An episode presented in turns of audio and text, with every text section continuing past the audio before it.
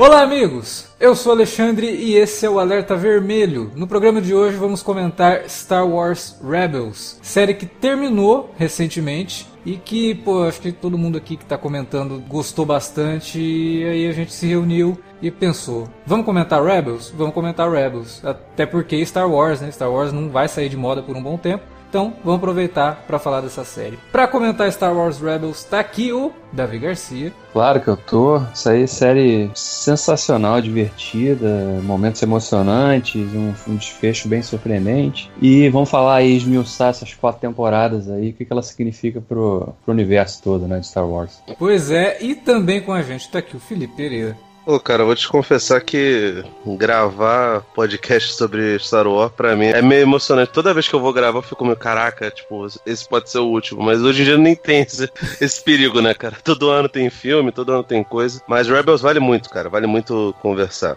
É isso aí. Então, se prepara, né? Vamos falar de Star Wars aí, que a força esteja com todos nós. E a gente volta logo depois da vinhetinha. Não sai daí. Você curte os podcasts do Cine Alerta e quer ajudar a gente a manter esse conteúdo no ar? É muito fácil. www.padrim.com.br barra Cinealerta. Entre lá, dê uma olhada nos planos que temos à disposição e nos ajude. Como um dos nossos colaboradores, você ainda pode participar de hangouts, de sorteios mensais e de um grupo secreto no Facebook, onde você pode dar críticas, sugestões de pauta e muito mais. www.padrim.com.br padrim.com.br barra cinealerta. Entra lá, é rapidinho e você pode ajudar a manter o Cine Alerta no ar com esse conteúdo que você gosta. Fique agora com o podcast.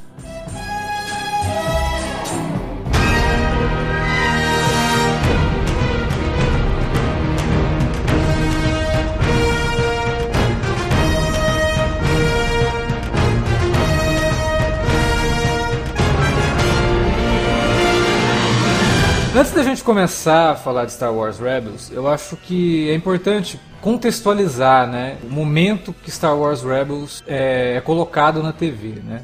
E tudo isso começou, na verdade, até antes do que eu vou falar aqui, porque antes também já teve séries animadas, mas aquelas não, não eram levadas em consideração, né? A série dos droids, por exemplo.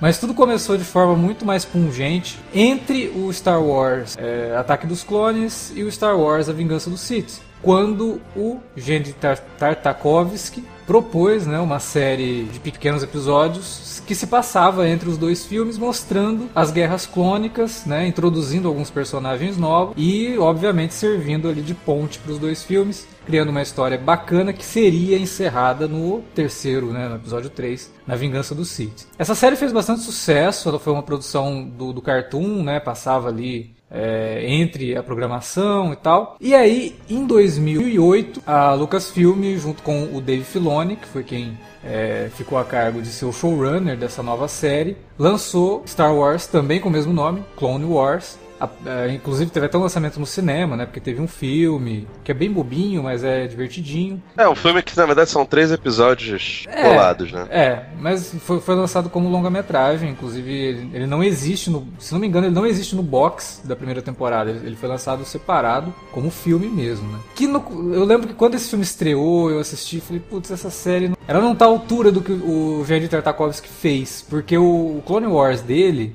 apesar de ser animação tradicional 2D, era muito legal, porque ele trazia inclusive elementos de filmes de samurai, como ele gosta muito, já tinha feito né, o Samurai Jack e tal. E, e ela, mesmo sendo uma animação tradicional, ela tinha uma pegada até mais sombria. E quando lançou o filme Clone Wars, porra, tá bobinho isso, né? Filho do Jabba, né? Essa, essa, essa padawan do, do Anakin Skywalker, como é que a gente nunca ouviu falar dessa personagem? Por que, que tem uma padawan, tem que ser uma criança para fazer o contato com o público infanto-juvenil, que é né, o público-alvo dessas séries, quer a gente, fãs mais velhos, queiram ou não, o público-alvo dessas séries são crianças. E aí, só que a série em si, ela foi me surpreendendo ao longo das temporadas. Ela foi crescendo junto com o público dela. E na última temporada, que inclusive saiu direto na Netflix americana, é, ela conseguiu amarrar muito bem a existência da Sokatano, que é uma personagem que a gente vai aprendendo a gostar conforme a série vai passando também. E ela é uma série quase de antologia, porque ela tratava de arcos pequenos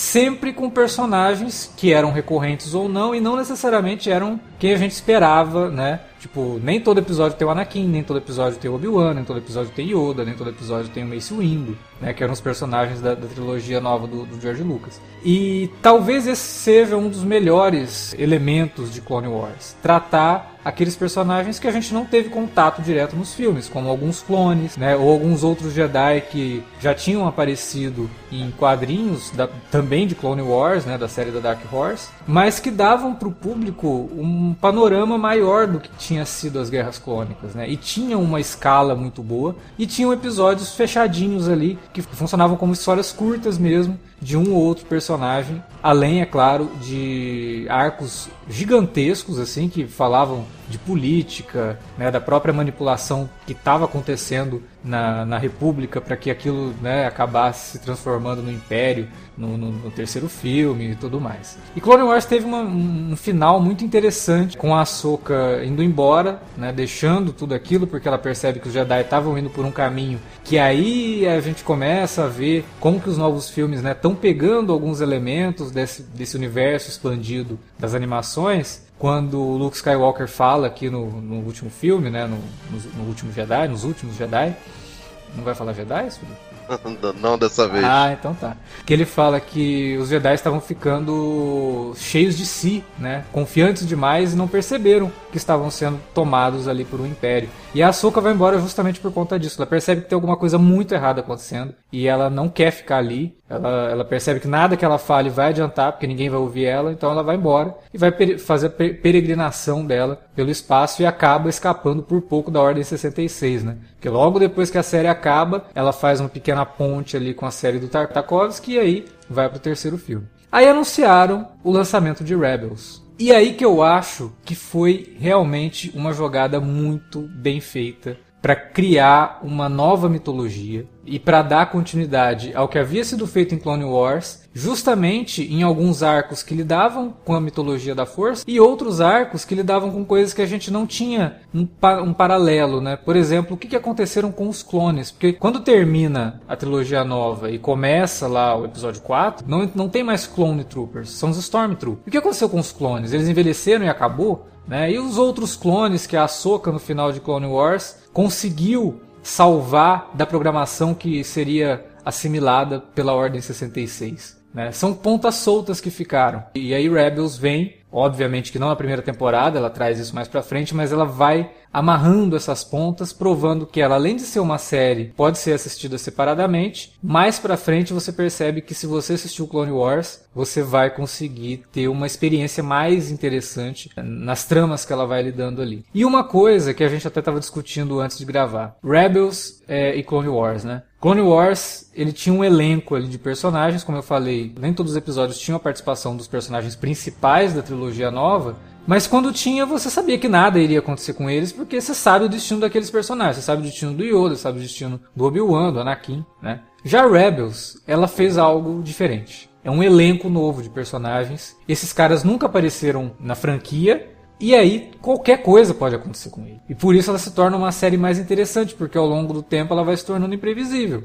Né? Você fica imaginando, pô, como é que eles vão acabar essa, essa história, né? Será que esses caras vão morrer? Alguns vão sobreviver, a gente sabe que a, que a Hera sobre, sobrevive pelo menos até o Rogue One, né? Que ela é citada lá no Rogue One.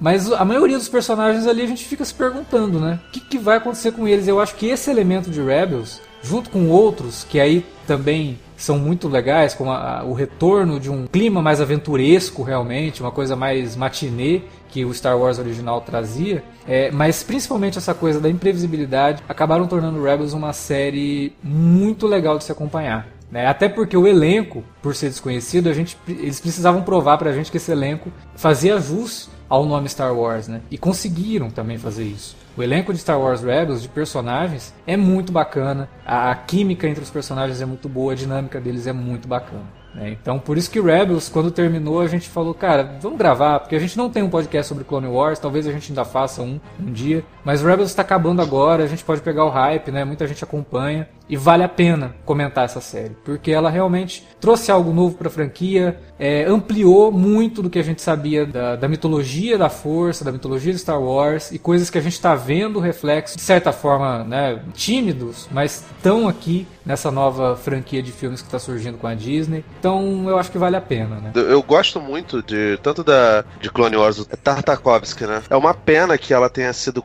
desconsiderada, né? Ela não é mais, mais canônica. É, e assim, para todos os efeitos, a Disney vai ficar eternamente com as coisas audiovisuais sendo, sendo canônicas, né? Obviamente os filmes em live action, fora, né, os melhores que são Caravana da Coragem 1 e 2, esses infelizmente não são, e Holiday Special, também é foda. E as animações do, do David Filoni são sempre consideradas canônicas. Então, amanhã ou depois, se tiver um outro reboot de, de universo expandido, a gente não vai ter isso zerado. O que é curioso, porque a maior parte das coisas que, que eram antigamente universo expandido hoje são Legends e tem algumas influências em pequenos elementos das novas trilogias tal. Um dos elementos muito legais que Clone Wars resgatou e que tem muito em, em Rebels é o conceito do holocron, que uhum. se eu não me engano foi a primeira vez que foi citado foi até naquela trilogia horrorosa, lembra, o Alex? Do Império do Mal, do clone do, do, do Palpatine. Sim, é, eu não tenho certeza se foi a primeira vez, mas eu lembro sim, essa trilogia. Nossa, eu lembro, da, eu lembro daquela citação, eu tenho quase certeza que ela é citada lá pela, pela primeira vez. Até porque, pelo que eu me lembro, quem citou isso foi até um, um podcast que, que, que, depois eu vou, vou indicar, que é especializado em, em Star Wars.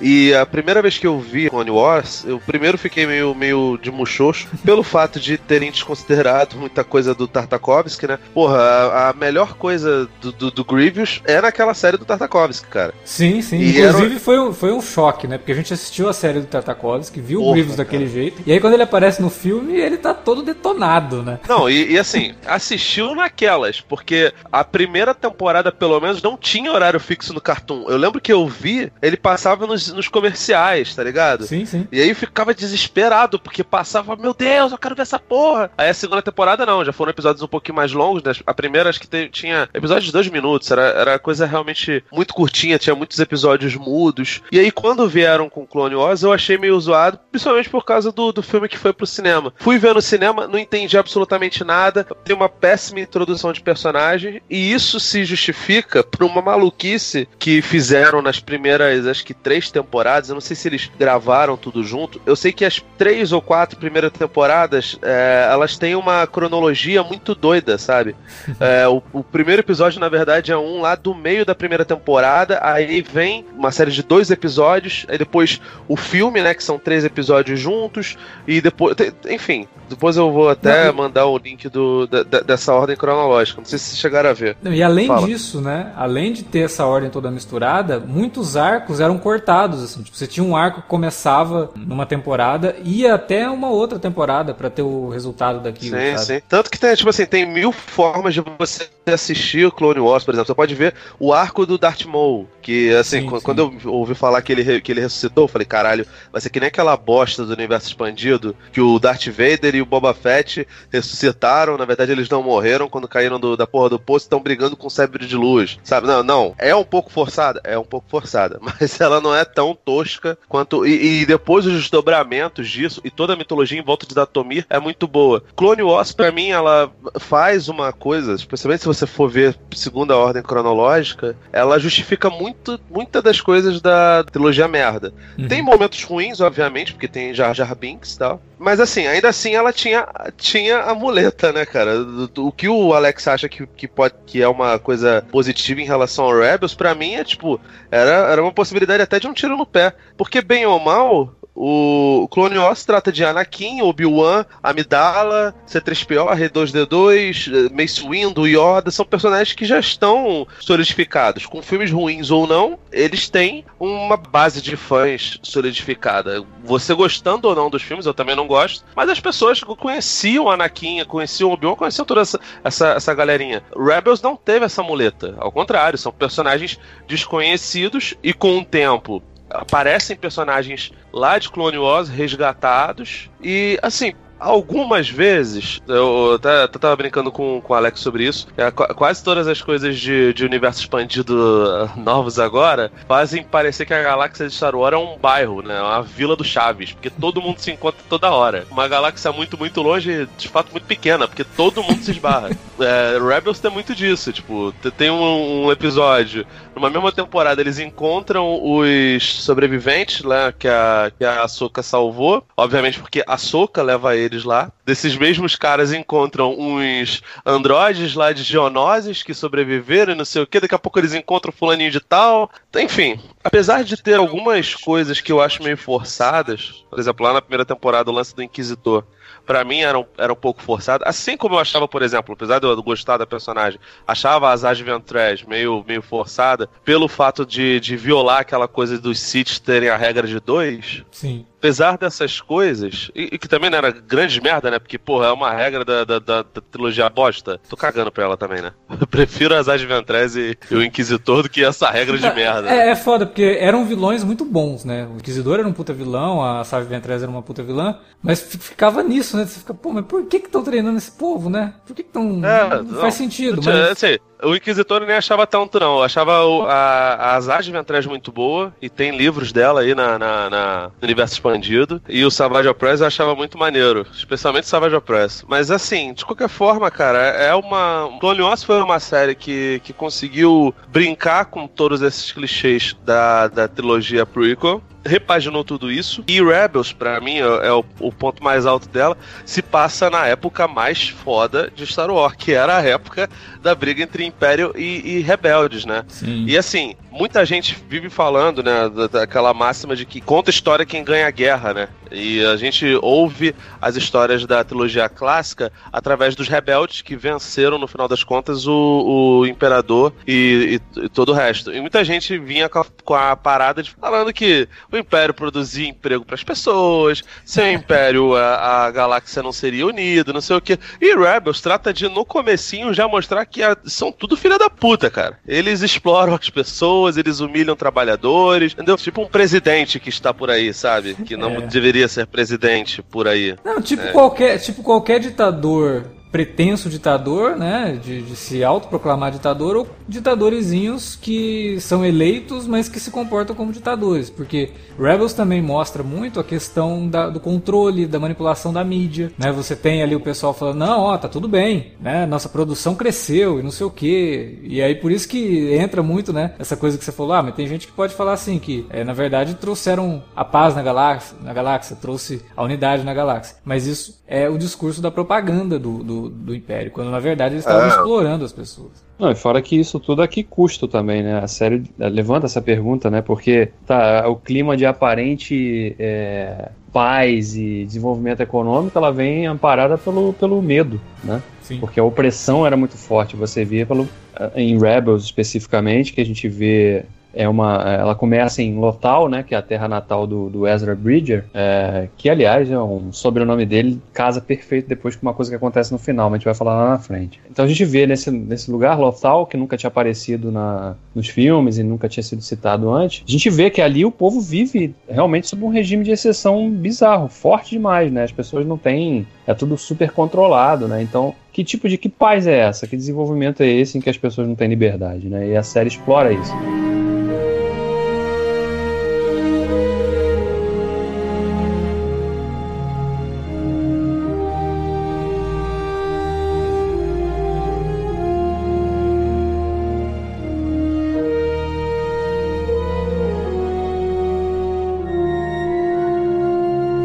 Tem outra coisa que eu acho muito legal de Rebels é que a gente, quando viu a trilogia 1, 2, 3 e, e depois tem o um intervalo pro episódio 4, né? Quando, quando o episódio 4 começa, a gente já tem a Aliança Rebelde realmente ali totalmente estruturada, né? Ela tá ali já realmente lutando em várias frentes contra o Império. Mas Rebels, ela tem uma, uma coisa que a gente. Ela, ela tá falando dos rebeldes, mas ela não tá falando da aliança ainda. É uma coisa que tá em gestação, né? Então você vê, são, são núcleos isolados e que não tem uma, uma ordenação entre si si, mas são pequenos grupos que estão, à sua maneira, tentando lutar contra o que está acontecendo com, com, com, a galáxia, né, com os planetas, em, em função do, do, domínio recente do Império, né, na figura do, do, do Palpatine e da representatividade do Darth Vader que aparece já na segunda temporada da série. Então, ela consegue, com quatro temporadas, ela vai galgando alguns, alguns passos e vai criando cenários que desenvolvem essa a formação efetiva da Aliança Rebelde, né? E você vai vendo isso através dos olhos desse grupo de personagens que, que são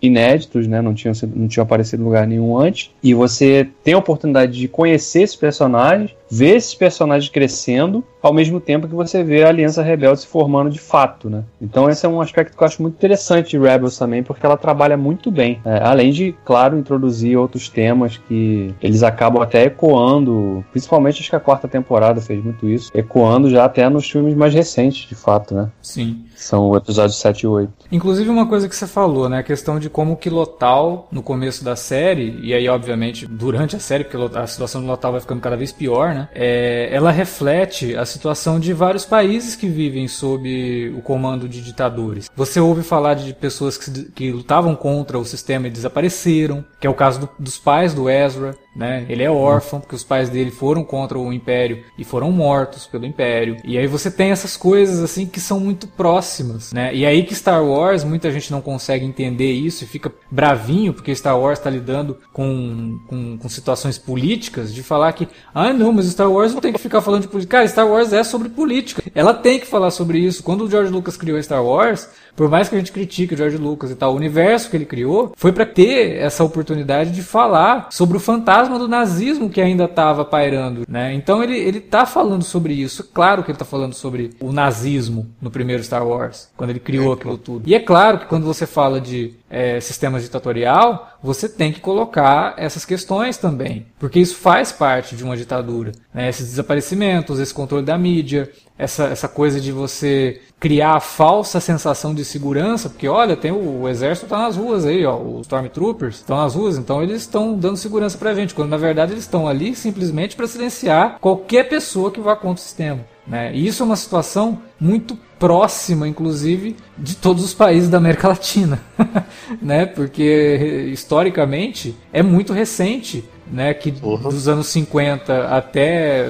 final dos anos 80 ainda existiam ditaduras por aqui, né, e ainda existem, e que, e que funcionam dessa forma, silenciar os, os opositores, né. E Rebels trata disso, cara. Rebels trata, inclusive, como o Davi falou, quando você começa a série, não existe aliança rebelde. Então você tem todo aquele grupo de personagens que ainda não é um grupo, eles se encontram, né? E aí acabam se tornando um grupo. É, inclusive tem os pequenos curtas também antes da estreia da série, que vai falando sobre cada um dos personagens. Você tem o Ezra, tem o, o Kanan, né? Que é um Jedi renegado, né? E que se comporta meio. Padawan como... renegado, que ele não é, chegou, ele não chegou a, a ser verdade. Né? É. Ele é um, ele é quase um, ele é na verdade, porque eu não sei se vocês lembram disso. Quando saiu o episódio 1, antes de sair o filme, na verdade, é, houve a descrição do Qui-Gon Jinn com uma mistura de Obi-Wan Kenobi com Han Solo. É, muita gente falava que ele tinha elementos do Han Solo, tinha elementos do Obi-Wan Kenobi, para justificar o personagem e tal. Não, não foi bem isso que a gente viu no episódio 1.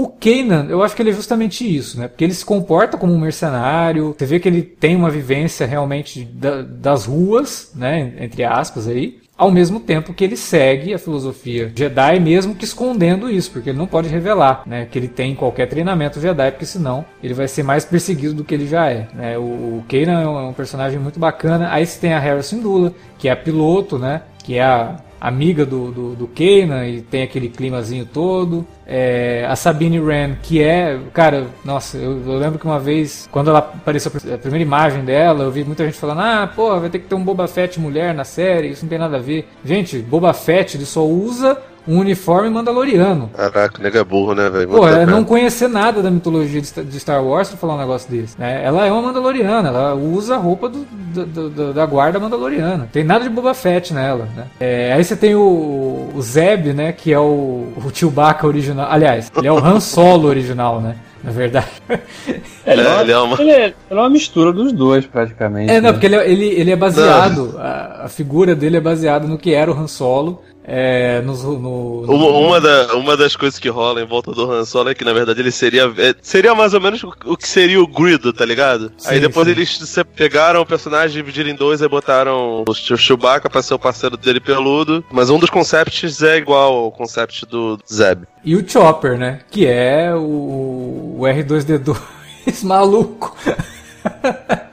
Também é concept art do, do R2. Do R2 antigo. E, e, a série, inclusive, usou um concept art do C3PO. É, num, num modelo lá de, de Android que era um Android espião que explodia, né? Ele se infiltrava e explodia. É o modelo original do C3PO do, do, do Macquarie. É, é um que é azul, né? Igualzinho do, do Metrópolis. Isso, exatamente. Não, não, não que o do Metrópolis seja azul. Mas... É, é. Mas é exatamente esse, igualzinho do Metrópolis, que era a base do, do, do C3PO. E esse elenco de personagens, né? o Ezra, o Kanan, a Hera, a Sabine, o Zeb e o Chopper, eles formam uma mistura porque são muito diferentes, mas ao mesmo tempo funcionam como uma equipe. E essa, e essa característica de equipe vai sendo desenvolvida, não é algo do nada, eles já começam como uma equipe, não. Isso vai sendo desenvolvido aos poucos, cada personagem vai encontrando a sua posição ali naquilo que estava se tornando a, resist... a resistência, não, a resistência dos novos, né? A Aliança Rebelde. A Aliança. E que inclusive eles usam uma frase na série que depois é utilizada nos novos, né? Aquela coisa da fagulha da, da, da resistência, a fagulha do, da, dos rebeldes que vai formar a aliança. É cunhada primeiro aqui no, no, no Rebels, né? É, até o nome do, do primeiro filme, né? Fagulha de uma rebelião. Tal qual o Clone Wars ele também foi separado, só que aí no caso, acho que até foi, foi mais econômico, né? Porque o Fagulha de, de, uma rebelião, acho que era os, os passos correspondentes a dois episódios, era bem mais sequinho. Ao contrário do Clone Wars, ele já começa chutando bundas. Mas aqui você precisa, né? Como, eu, como eu tinha falado. É, o que eu vejo como uma vantagem, por quê? Porque te dá liberdade realmente de você criar e te surge como um desafio pro cara que tá roteirizando ali saber que ele precisa desenvolver esses, perso esses personagens bem o suficiente pro telespectador se importar com aquilo, né? É muito fácil você se importar com o Obi-Wan Kenobi, com o Yoda, está mais do que estabelecido. Mas esses personagens não, eles tiveram o desafio de realmente criar algo interessante em volta de cada um deles. E aí realmente cria, né? O, o, a questão do, de todo o treinamento ao longo da série do Ezra em se tornar um Jedi, em se tornar um Padawan, né? E ele é rebelde, e ele tem um pezinho no lado negro. E aí ao longo da série você vê que o Darth Maul retorna e o Darth Maul quer trazer ele pro lado negro também. Né? O, no final da série agora, o próprio Imperador aparece para trazer o Ezra pro, pro lado negro.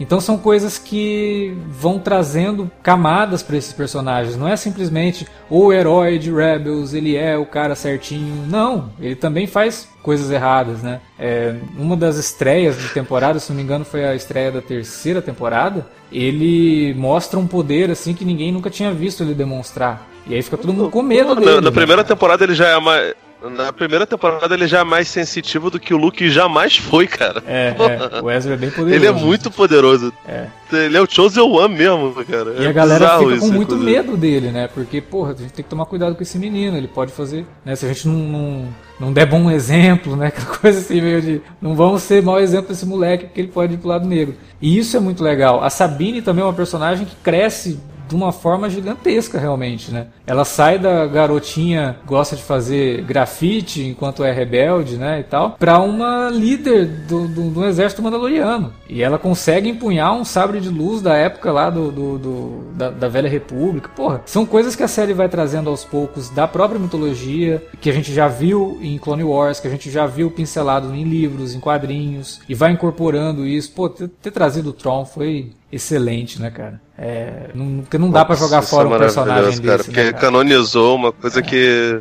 não, nesse sentido de tudo que vocês estão falando é, é, é, legal de destacar também porque o Filoni ele parece realmente desde o início saber a história que ele queria contar e aonde ele queria chegar agora quando você analisa em retrospecto você vai percebendo que em todas as temporadas ele plantou coisas que cujo desenvolvimento pleno só ia acontecer uma duas temporadas na frente né? então não, as coisas não acontecem por acaso né um exemplo exemplo disso, e que eu vi até algumas pessoas reclamando, né, do, do desfecho da série com o uso das, daquelas baleias lá que conseguem viajar no hiperespaço, né? Elas foram introduzidas na segunda temporada, né? Então a gente vê um elemento que foi introduzido na segunda temporada que ganha uma importância gigantesca no desfecho da série. E, e o Filoni trabalhou muito bem em cada um desses aspectos, né? Ele soube realmente dar espaço para esses personagens, ele conseguiu desenvolver subtramas para cada um deles. Você tem, claro, os protagonistas acabam sendo o Ezra, o Ezra e o Kanan, é inegável, mas cada um dos coadjuvantes também tem pedaços na história que são muito bem desenvolvidos e são bem complexos e interessantes também, né? Eles trazem coisas novas para o cânone, é, resgatam algumas coisas que vieram do universo expandido ou foram reaproveitadas, né? Como vocês já citaram aí o,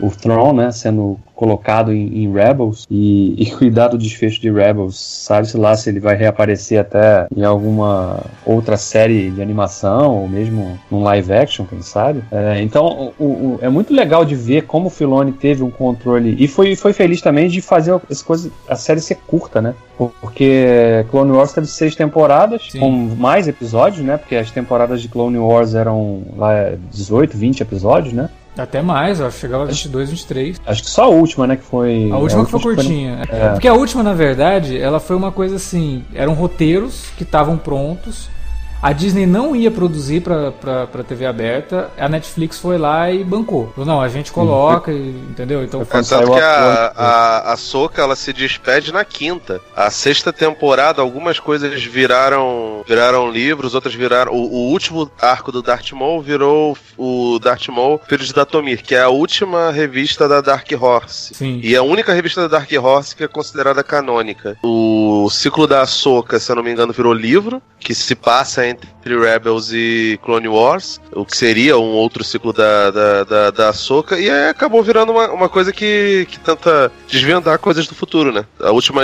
os últimos episódios, se eu não me engano, até o Yoda descobrindo como vira fantasma. Sim, sim. É, se bem que isso já tinha sido mostrado né, no, no episódio 3. Ele. Não, não foi mostrado, não. Foi falado aí, seu amigo Raiz Algu descobriu como voltar. Só. aí você, caraca, vai ter alguma coisa fica por aí. O que, quem fez isso chama-se Dave Filoni. O Filoni, ele, o trabalho que ele já tinha feito no Clone Wars e, e, principalmente agora em Rebels, acho que credencia o cara até a fazer coisas maiores, né? Ele tá ah, restrito nesse universo das animações aí, mas. E, e, eu sei que ele é muito amigo do Ryan Johnson. Eu espero, sinceramente, que ele colabore mais proximamente na trilogia nova. Que o Ryan do... Johnson vai cuidar, né? Porra, seria legal mesmo. Você é um foda, hein? É um cara que você percebe que ele conhece muito do universo, respeita muito e sabe trabalhar os temas que a série propõe, né? Ele, ele, ele consegue fazer isso muito bem. E, pô, você pensar que na, na reta final da quarta temporada ele introduz algumas coisas que são bem surpreendentes e inéditas dentro do cânone, né? Sim. Como a. Peraí, peraí, peraí. Antes, antes de você falar isso daí, deixa eu só dar um recadinho para quem tá ouvindo. A partir de agora a gente vai entrar em spoiler mesmo né? Então, se você ouviu até agora, você deve ter tomado um ou outro spoiler, mas nada muito grave. Se você não assistiu o final de Star Wars Rebels, dá uma pausa aí no podcast, vai lá, assiste, volta, e aí depois você continua ouvindo, beleza?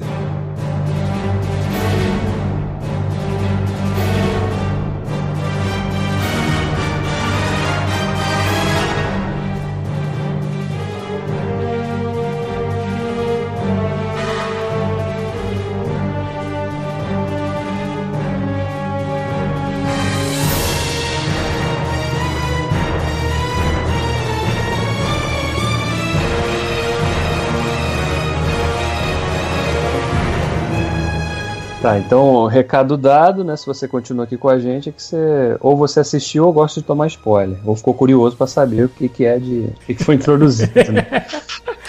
Eu pensei que o Davi ia chegar e falar: Cana morreu! Pam, pam! Isso também, teve isso também. A Soca vai treinar a porra da Sabine. Não, mas uma coisa que, que acontece na reta final e que realmente eu achei bem surpreendente foi a introdução da possibilidade de você ter, é, não é bem viagem no tempo, né, mas acesso a, a, a, períodos diferentes sem que você necessariamente vá para aquele, aquele momento, né? mas que você possa interferir num determinado momento. É, interfere mesmo, né? O Ezra salva a, a Sim, naquele momento. A então, Opa. Eu é, acho inclusive... que ele é o Black Lord, cara.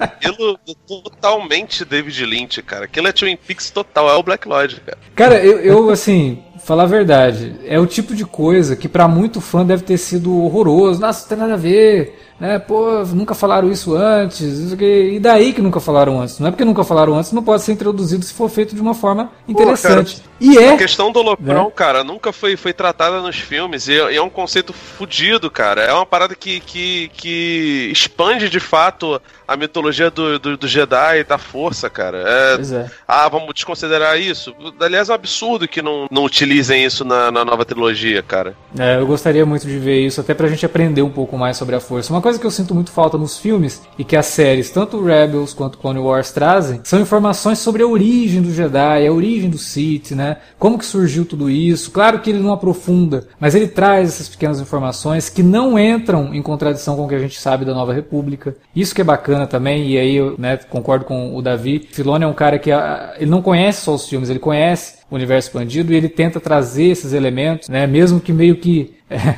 meio que escondidos ali, talvez o George Lucas não goste, mas eu vou colocar mesmo assim, e coloca e funciona. Então esses elementos que ele trouxe agora na quarta temporada, fazendo com que a força, assim como nos últimos Jedi, seja algo muito mais transcendente do que aquilo que a gente estava esperando, cara, é muito legal, porque você, você coloca um, um elemento que pode, se bem utilizado, o meu único medo é esse, é virar muleta de roteiro, não pode que isso aconteça. Mas quando bem utilizado, e aqui em Rebels foi bem utilizado. Ah, ele descobre um negócio novo tal, mas já fecha esse negócio. Não é uma coisa que ele vai toda hora, agora ele vai ter acesso a isso. Não. E até entra muito naquela coisa de que a força age por formas misteriosas também, né? Que ele precisa descobrir aquilo para poder salvar a Soca e poder dar continuidade à missão da, da, da Soca. Né? E isso é também parte do que os filmes trabalham com a força, que a gente também estava discutindo em off, né, como que a força trabalha com essas coincidências. Algumas coisas são legais, outras são muletas de roteiro. E de novo, quando essas coisas são legais, como por exemplo, toda a jornada do, do, do, do Kanan levar até o, o Ezra, para que eles se encontrem, o Ezra seja treinado por ele. Isso é a força agindo. Porque a gente já viu isso nos filmes, a gente já viu isso com o Luke Skywalker e o Obi-Wan, a gente viu isso com a Rey e com o Luke também, né, na, no, nos novos filmes. Agora, aí entra naquilo que o Felipe estava falando. Pô, isso aqui é um grande bairro, onde todo mundo se esbarra. Pô, Aí é complicado. O Lando, o Lando aparecer, o Ed Antilles aparecer,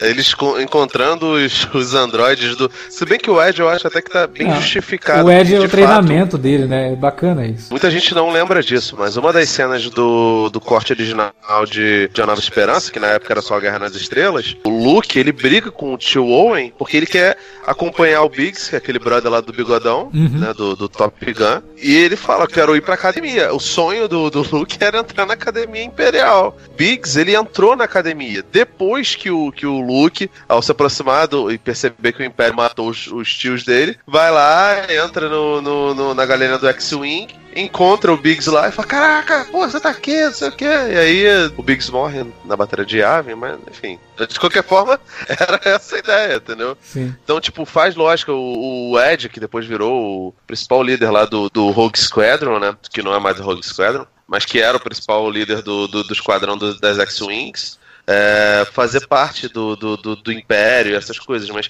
a maior parte dessas coisas é muito, muito, muito forçada. É forçado, tipo, a participação da Leia é forçado, sabe? Ela aparecer ali. É legal? É legal, mas é forçado. Né? É legal no ponto de vista de fanservice. É a série dando aquela piscadinha pro, pro, pro espectador. Ah, olha só quem tá aqui, né? Já, já o Sal Guerreiro, eu acho que é sensacional a participação dele. Até porque ele foi introduzido em Clone Wars, né, cara? Sim, exatamente. Mas e, eles e trazem já o Sal Guerreiro ele... do, do, do, Rogue One, né? Eles já sim, trazem sim, sim. ele bem parecido com o Sal Guerreiro, inclusive dublado pelo Forrest Whitaker. Forrest Whitaker.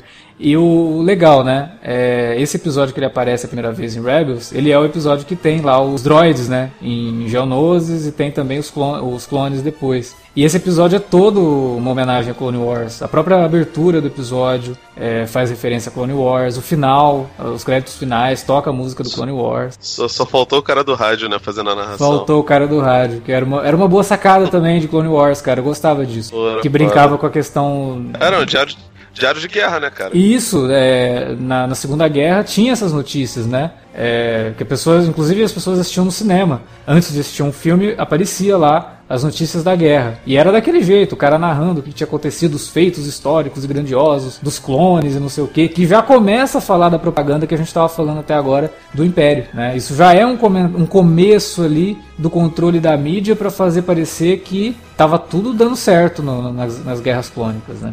Eu gostava pra caramba dessas, dessas introduções, né?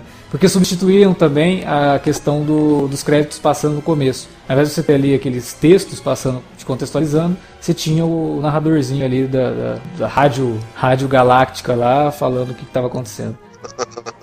Essa reta final de, de, de Rebels, ela trouxe realmente muita coisa interessante. É, não querendo adiantar muito o papo, né, mas entrando rapidamente aí, eu não tinha ideia de que os últimos sete episódios seriam um arco gigante de episódios, sabe? Seria realmente uma coisa atrás da outra ali, e se você juntar, você vê tudo como uma grande história sendo finalizada. E poucas vezes eu vi isso sendo feito tão bem. E eu lembrei muito do arco final de Deep Space Nine, que também eram, acho que, nove episódios, que eram os últimos nove episódios, ou os últimos sete episódios de Deep Space Nine. Era uma sequência inteira assim, de episódios que ia acontecendo um monte de coisa, e até pela finalização do protagonista desaparecer, né, e ficar naquela, e aí, o que aconteceu com ele? Ele morreu, ele foi para um outro plano, ele se tornou um com a força, aquela coisa toda, que é muito parecido com o que acontece com o Cisco também no, no, no final de Deep Space Nine. E eu adorei, e, e, assim, não me lembrei só pela jornada do personagem, mas por como aquilo tudo estava muito envolvente, eu não consegui parar, porque eu deixei acumular os episódios e assisti tudo de uma vez. É, eu não conseguia parar de assistir. Traz coisa nova, personagem morre, você tem uma finalização da missão do Ezra, que era só de libertar Lotal. Era tudo que ele queria, era aquilo, né? E a série consegue trazer isso de uma forma bem convincente e bem emocionante também é, por mostrar essa luta do povo também, se, conseguindo finalmente se libertar das garras do Império. E por trazer logo no primeiro episódio do Retorno, porque a série ficou num hiato, né? Entre o décimo episódio, aliás, entre o nono episódio e o décimo, né? É, quando ela retorna pro décimo episódio, eu falei, pô, que legal, vamos lá assistir né, Star Wars Rebels, voltou. Aí termina o décimo episódio, puta que pariu, não acredito. Né? Vocês mataram o meu personagem preferido, que era o Kanan.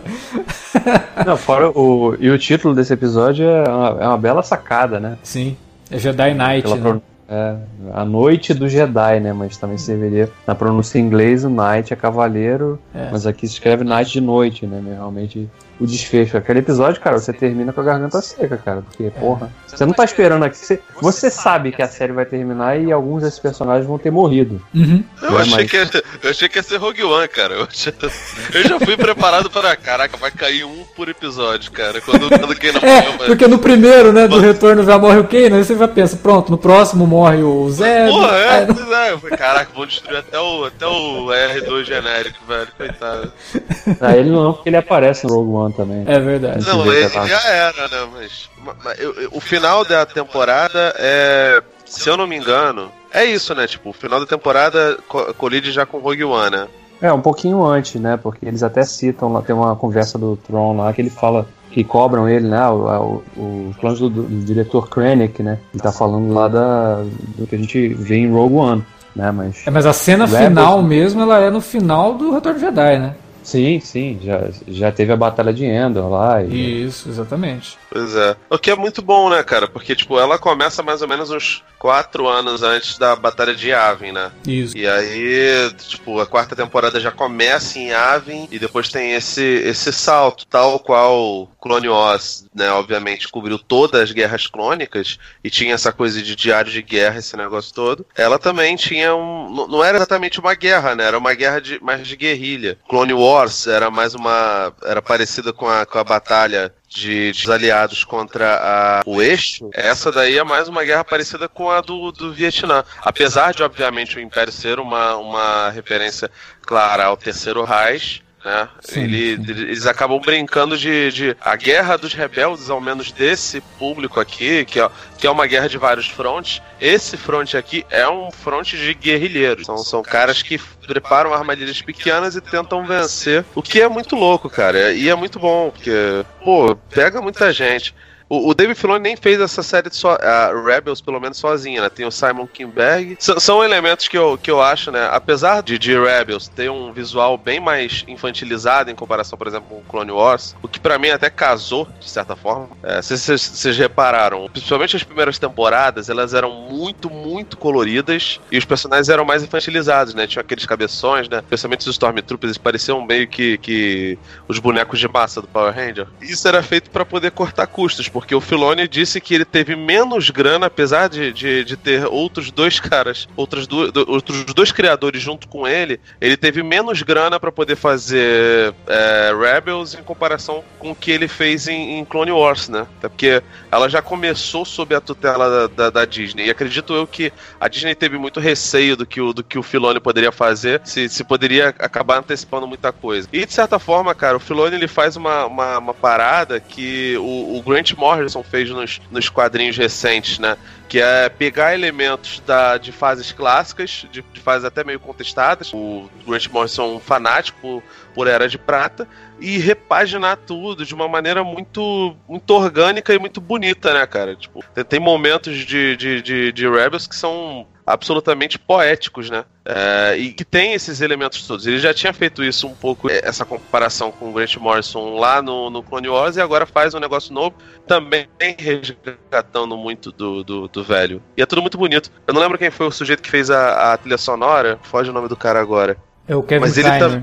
Isso, Kevin Kiner. Ele, ele orquestra muito bem, cara, os momentos entre o John Williams e as coisas novas que ele, que ele, que ele propõe, né? E, pô, cara, é muito foda. Eu, eu, fico, eu, fico, eu ficava arrepiado toda vez que tinha o tema da força, que era o tocado lá quando o Luke olhava pro, pros dois sóis, né? Tatooine e toda vez que tinha Marcha Imperial também eu ficava, ficava sentidíssimo, cara. Pega muito, né, cara? O retorno dos personagens, trabalho de voz, por exemplo, do rapaz que faz o Obi-Wan, que inclusive é o mesmo sujeito que fazia o Obi-Wan no, no, no Clone Wars, lá na terceira temporada, é impressionante, porque parece muito Alec Guinness falando. É muito bom, cara.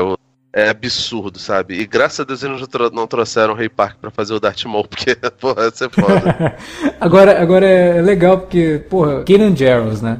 Puta personagem legal, e tem todo aquele lance meio, meio mercenário que eu tinha comentado do seu Han Solo. Cara, é o Fred Prince Jr.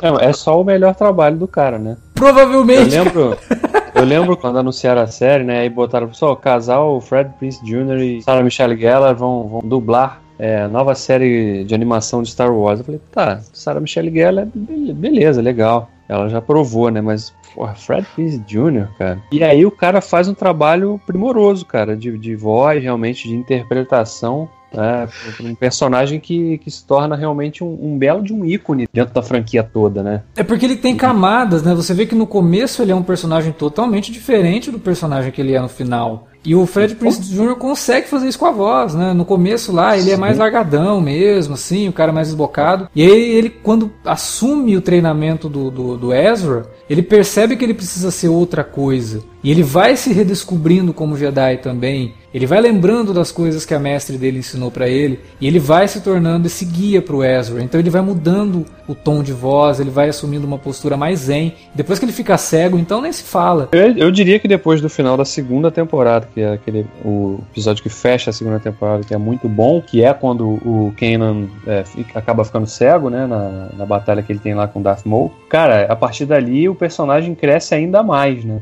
Ele realmente tem uma maturação impressionante dali para frente. E muito legal da série de não trazer nenhuma cura milagrosa pro cara, né? Porque você claro. fala, ah, é uma série para criança, eles não vão deixar o personagem cego. Não, ele fica cego até o fim, né? E até o fim realmente. E, e funciona muito, porque a gente começa a lembrar até do, do, do personagem do Donnie Yen, né? No Rogue One. Da, daquela coisa do, do, do, caminhar com a força e ele tá ali, né? E ele faz isso também aqui. Que é bonito essa coisa dele ficar cego ao longo de toda a trajetória dele até o final e que ele só tem um breve momento, né? A força restabelece a visão dele quando ele tá prestes a morrer para que ele pudesse ver as pessoas que mais importavam para ele naquele momento ali, né? É. Ele consegue ver e se despedir visualmente mesmo deles antes de ir, né? E a série se permitiu guardar isso até o último segundo para esse personagem, né? Então, Sim. realmente fugiram da tentação fácil de, de dois, três episódios na frente, a força curou o cara e ele tá enxergando de novo. Então, o Kevin Kiner, ele fez a trilha sonora de um filme que o Fred Prince Jr. foi, foi protagonista.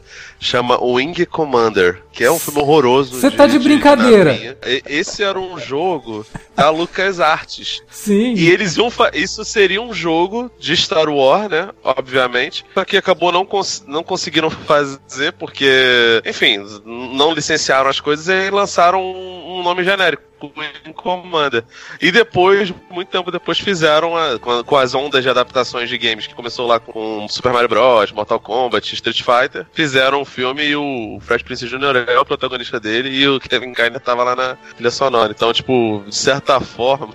Tá tudo ligado. de, uma maneira muito, de uma maneira muito torta, ele, tá, ele já estava destinado a fazer o Canon. Não, e o Wing Commander, o jogo, tem o Mark Hamill, né? Porque os cutscenes do Wing Commander eram com atores mesmo, né? Foi um dos primeiros jogos lá nos anos 90 que utilizavam isso para contar história realmente. Então tinha as cenas com atores. E o Mark Hamill era um dos personagens desse jogo. Porra, que legal. Não sabia que o Kevin Carter tinha composto a trilha. O filme é horroroso. É uma porcaria.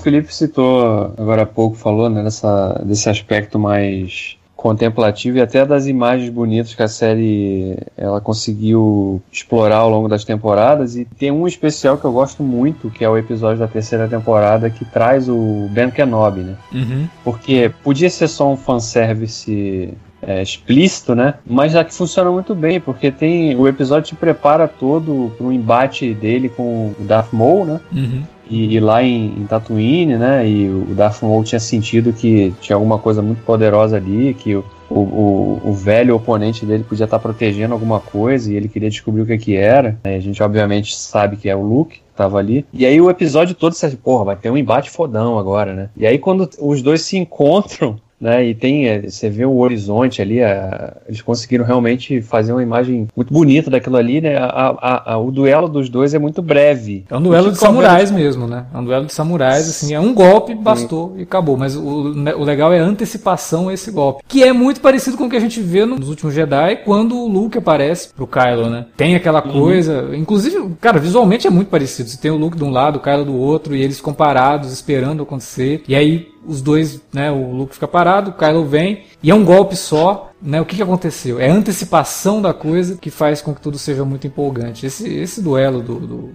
do Obi-Wan com o Darth Maul é maravilhoso. Não, ele é, ele é bonito, ele é bonito. Eu pensei que você ia comparar com o duelo do, do da Nova Esperança, que fica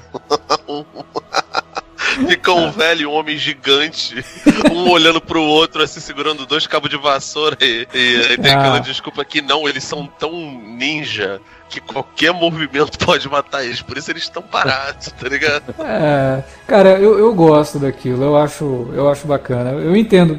É que assim, claro, tava na mão de um cara, que é o George Lucas, que não é um grande diretor de atores pra ah, fazer com que aquilo... Mas, mas, velho, o, mas... o, o, cara, você fale o que você quiser do George Lucas em relação à, à trilogia merda, mas o que ele fez miséria no, no, no Nova Esperança. Sim, eu adoro aquilo, ele, cara, ele, eu acho ele, fez, ele fez a... Ele, isso eu vou defender ele, vou morrer defendendo esse filho da puta, Sim. pelo menos nisso. A mitologia que ele, que ele colocou lá, não acho que, ah, nossa, as tramas políticas, não sei o que. Trama política, eu já falei isso em outros podcasts de, de Star Wars nos filmes, se resume às letras amarelas subindo. É, é basicamente isso, mas a mitologia e toda a questão, a gente entendeu o que era um Jedi nos contos do Obi-Wan e do Yoda. E depois, obviamente, do, do, do, do Darth Vader conversando com, com Luke. É, não foi na, na, trilogia merda, sabe? E é. essas coisas, por mais que, ah, não. É, era um filme barato, né, cara? Sim. A Fox nunca acreditou em Star Wars.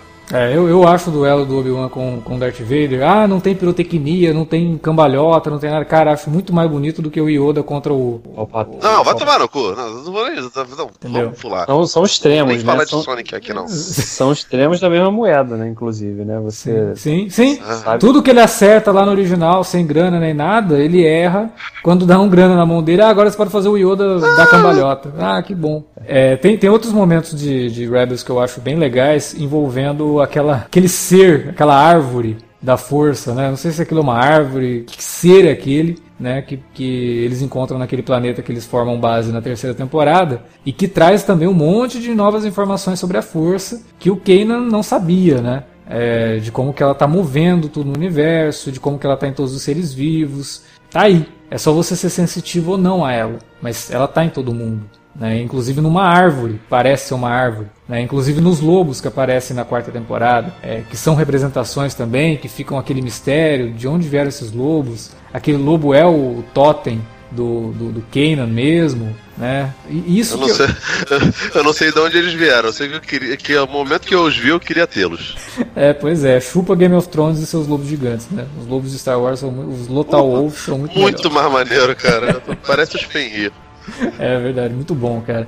E isso daí amplia, né? Como a gente tem falado, isso está ampliando a mitologia da força e não para fazer algo extremamente conveniente de que a qualquer momento pode surgir uma solução. Não, é para te mostrar que talvez mesmo os Jedi, mesmo quem treina a vida inteira para entender a força ou para utilizar da, da, das habilidades da força, não conseguem enxergar a extensão da coisa toda. É, e aí a gente, a gente assume esse lugar, a gente assume o lugar da descoberta e vê aquilo e fala: caramba, é tudo isso. Né? Mas parece que ninguém está preparado para realmente utilizar. E quando está preparado para utilizar, é quando ele está preparado para se sacrificar. O Kanan, né? o próprio Ezra, ele se sacrifica. Se ele morreu ou não, a gente não sabe, porque a série deixa isso em aberto. Né? Mas ele está pronto para se sacrificar ali, porque ele já atingiu algo na força muito maior do que qualquer outro. Né? Então isso é isso é zen, né? Isso é uma parada mega espiritual e, e esotérica. E outra coisa, né? A gente, se você for comparar o paralelo da, da jornada do Ezra com o próprio Anakin, porque o Anakin ele cede pro. Ele, ele, ele, ele vai pro lado negro por conta do, do, da, do medo da perda, né? Ele sentiu, perdeu a mãe, aí ia, ia, né, tava o ciúme que ele tinha pela amidala, acabou levando ele também para aquele lado, caiu na conversinha lá do, do Palpatine. Né? Mas aqui o Ezra, em função da descoberta e da introdução dessa coisa, da, né, aquele episódio O Mundo Entre os Mundos lá, que é o, um dos últimos da, da, da, série, introduz e depois a gente vê o Palpatine tentando ele também, né? Olha só, você pode reencontrar seus pais, né? E ele poderia, de fato, ali, se ele quisesse. Diferente do Anakin, que não teve acesso a isso, até onde a gente sabe, é, ele, o Ezra poderia abrir mão de tudo, né? E ter uma falsa ilusão ali de, de reencontrar tudo que ele mais queria, né? E, mas ele, ele, ele não cede a essa tentação. E no final, como vocês já destacaram, ele está totalmente pronto a se sacrificar como o seu mestre se sacrificou. Né? Então isso é uma coisa muito legal de ver também, porque é um personagem. E é uma surpresa também, porque é um personagem que o tempo todo a série ficou brincando. Olha, ele é um personagem que ele tá um passinho ali de, né, de ir pro lado negro. Né? E aí, quando, quando parece que a coisa tá mais fácil para ele ceder a isso, ele resiste e, e, continua no caminho, né? Ele se sacrifica, como a gente vê no desfecho. É aquela então, é coisa é do, do, do let, let go, né? Porque agora a família dele é outra. E ele tem que se preocupar com essa família que ele tem agora, né? Isso é muito bonito e a série quase não verbaliza isso, né? Ele não, fala não, no começo do episódio, agora eu descobri não precisa, né? Ele não precisa fazer isso, principalmente porque, de certa forma, e essa é uma das coisas que o George Lucas esqueceu, é um ciclo do Jedi isso acontecer. O Obi-Wan em, em, Star Wars, ele em Guerra nas Estrelas, ele se sacrifica para que o Luke veja as coisas mais para frente. O Yoda não se sacrifica, né? Porque é uma morte natural, meio que um privilégio pro Jedi. O Anakin Skywalker, ele, ele volta a, ao seu nome antigo e joga o, o antigo mestre dele no, no poço lá do, do raiozinho também em sacrifício. Então é uma coisa comum no, no, no, universo de Star Wars. Os Jedi morrem desse jeito normalmente, pelo menos os clássicos, né? Até o Qui-Gon tenta fazer algo mais ou menos parecido, é, mas acaba morrendo. É, ele faz mesmo isso. Ele, quando ele olha pro Obi-Wan, ele sabe que ele vai morrer, né? Ele, ele vai pra morte mesmo. Ele, ele também se sacrifica. Não, e uma coisa que eu achei muito legal da, da introdução dessa possibilidade de você visualizar é, tempos diferentes, eventos diferentes, foi que nesse episódio a gente viu,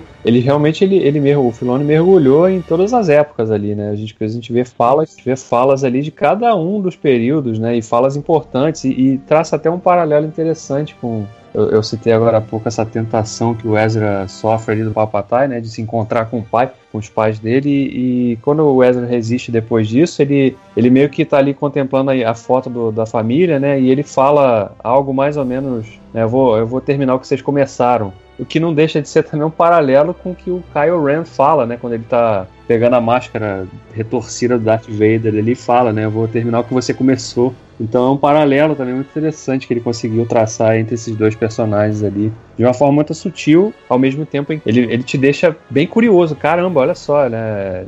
O que, que eles podem fazer a partir disso, usando esse elemento aí pra frente, talvez numa outra animação? Será que os filmes vão, vão ah, navegar eu, por isso? Eu não sei, como o episódio fecha aquele portal, né, e deixa meio implícito que aquilo tudo acabou era algo que existia, mas realmente era para aquele momento, era para ser utilizado ali e acabou. Eu não sei se eles vão voltar. É, talvez descubram aí um templo, mas não sei. Eu, eu não sei se volta. Cara, porque aparentemente aquilo tinha várias. Eles tinham, eles tinham várias entradas, né? Possíveis entradas, né? Porque ele vê os portais ali. Enfim, é uma coisa. Tá aí, foi introduzida, né? Foi, foi bem utilizada, foi justificada principalmente. E, e se for re, revisitada lá na frente, seja o Filone que, que use isso aí, porque aí pelo menos ele já. Não, cara, se alguém for usar, provavelmente ou será o Filone ou serão nos livros. O que eu acho que é, que é complicado, porque eu, eu, por exemplo, li alguns livros da Jornada Despertar da Força e li os, a maior parte dos, das minisséries da, da Marvel, né? Do, dos quadrinhos da Marvel.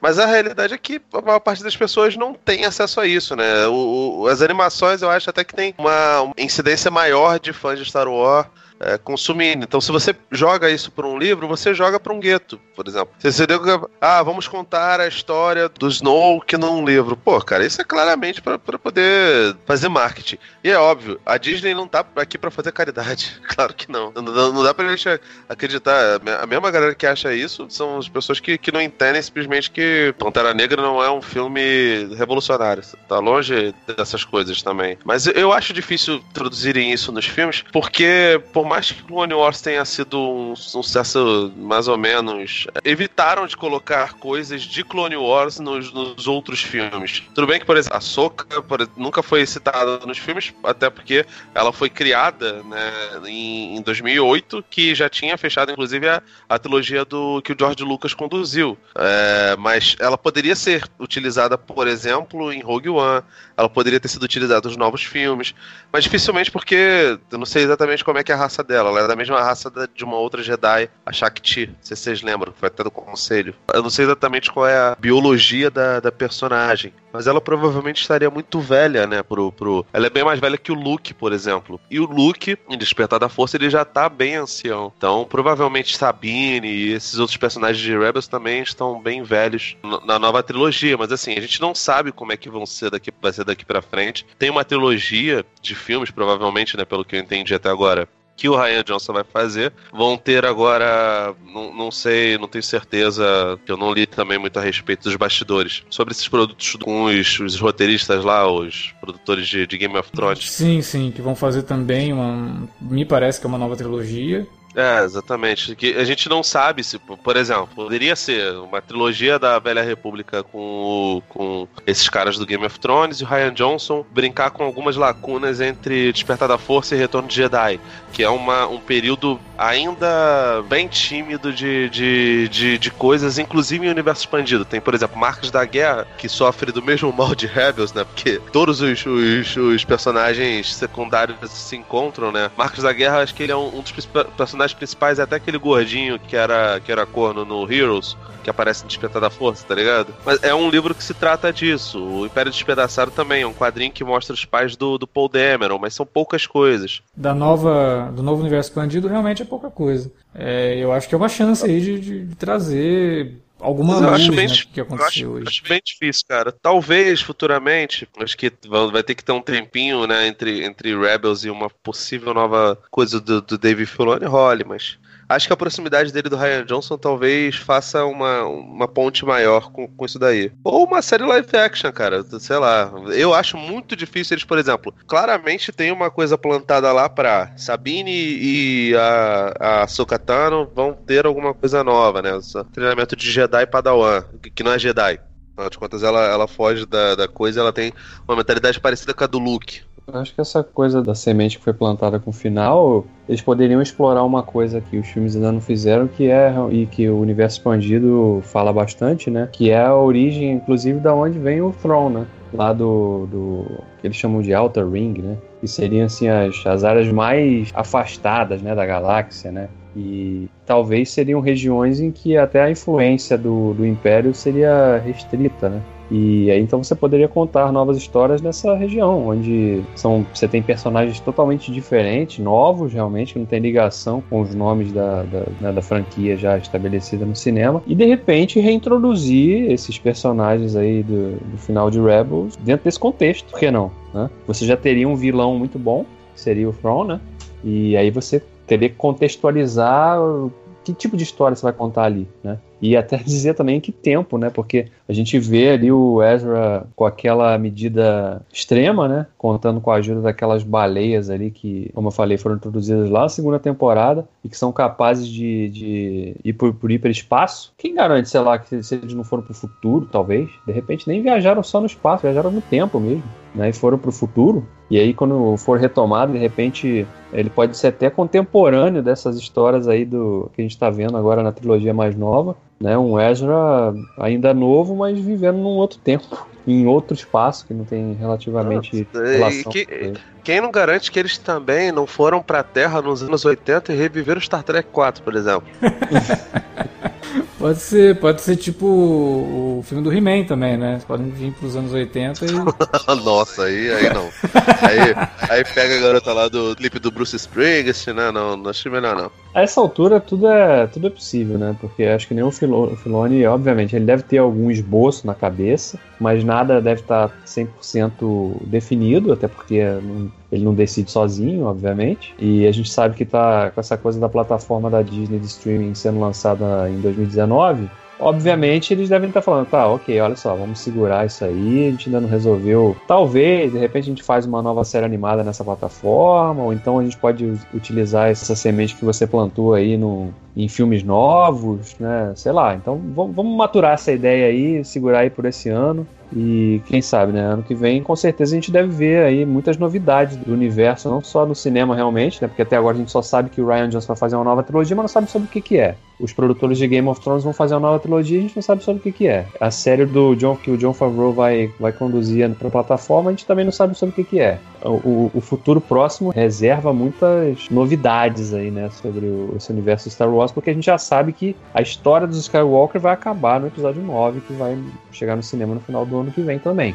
O ano que vem vai ser um ano realmente cheio de, de novidades aí desse universo, né? Vai ser um, total, um ano totalmente. Ainda vai ter a inauguração do, das áreas temáticas dos parques lá, né? De Star Wars. Vai ser um ano realmente. Quem odeia Star Wars vai querer se matar no que vem. vai para um bunker e fica trancado aí por uns 5 anos. Cara, a verdade é o seguinte, como você falou, a Disney quer lançar uma plataforma streaming, ela vai lançar o ano que vem e ela precisa de conteúdo. E já foi dito que eles vão produzir múltiplas séries de Star Wars. E não deixaram claro se essas múltiplas séries seriam todas live action, se tem animação, se tem live action. Eu aposto em animação e live action. Até porque talvez a Disney esteja percebendo, e percebeu isso com o, a última temporada de Clone Wars, até percebido isso com o Rebels, que isso daí vai atingir um público mais específico, mas um público que quer consumir isso. E realmente uhum. deixe pro streaming da Disney esse tipo de conteúdo. Né? Então, eu acho que por enquanto existem sim planos, eles tão, a gente está discutindo aqui e eles estão discutindo lá. Né? O que, que a gente faz? Porque se produzir uma animação dessa, não, não pode anunciar isso em janeiro do ano que vem para lançar no mesmo ano. Não, isso tem que ser pensado muito antes. É, eu acho sim que a Disney vai produzir alguma coisa em animação para o streaming. É, e eu espero que o, que o Filoni esteja envolvido. Se ele estiver envolvido, ele com certeza vai trazer aí essas pontas que ele deixou soltas no final de, de Rebels, que eu acho que são propositais justamente para poder ter uma chance de contar alguma coisa mais para frente. É, como ele fez com, com Clone Wars também, né? E que ele termina muita coisa de Clone Wars em Rebels, eu espero que isso aconteça. E eu espero que seja para uma plataforma streaming mesmo, para que até ele tenha um pouco mais de liberdade, né? Eu acho que ele tem muito, inclusive, de fazer personagem morrer e tudo mais, mas não para ter violência, não isso. Mas para, sabe, é, sair cada, cada vez mais fora. Linguagem do... mais adulto. É, eu não digo linguagem mais adulto, porque eu acho que o serviço de streaming da Disney ele não vai ser nada adulto. Eles já falaram que não vai ter nada para adulto, né? Mas que atinja um público um pouco mais velho, né? Atinja um público mais adolescente também, público é, que passe um pouco da adolescência e que com isso ele traga temas mais pesados, entre aspas, e também mais maduros, né? Eu acho que isso é importante. Star Wars está aí, tem para todo todo gosto, toda faixa etária, e eu espero que sim, deem continuidade a essas histórias aí. E eu acho que a plataforma streaming vai ser o lugar ideal para que isso seja feito. A gente só espera que a Disney cuide muito bem dessa plataforma para não virar uma Netflix produzindo um monte de coisa né, postando num monte de coisa, dando dinheiro para um monte de coisa, e aí de repente não entregando nem metade disso tudo produtos bons. Né? É, é o velho troço, né? Quantidade versus qualidade, né? Então, mas é, geralmente a Disney não joga para perder também, né? É difícil de ver os caras fracassando em alguma coisa assim comercialmente, né? Dizendo. Então, é, não deve, deve, ser mais ou menos a linha que eles vão seguir para essas novas empreitadas aí especificamente ligadas a Star Wars. Né?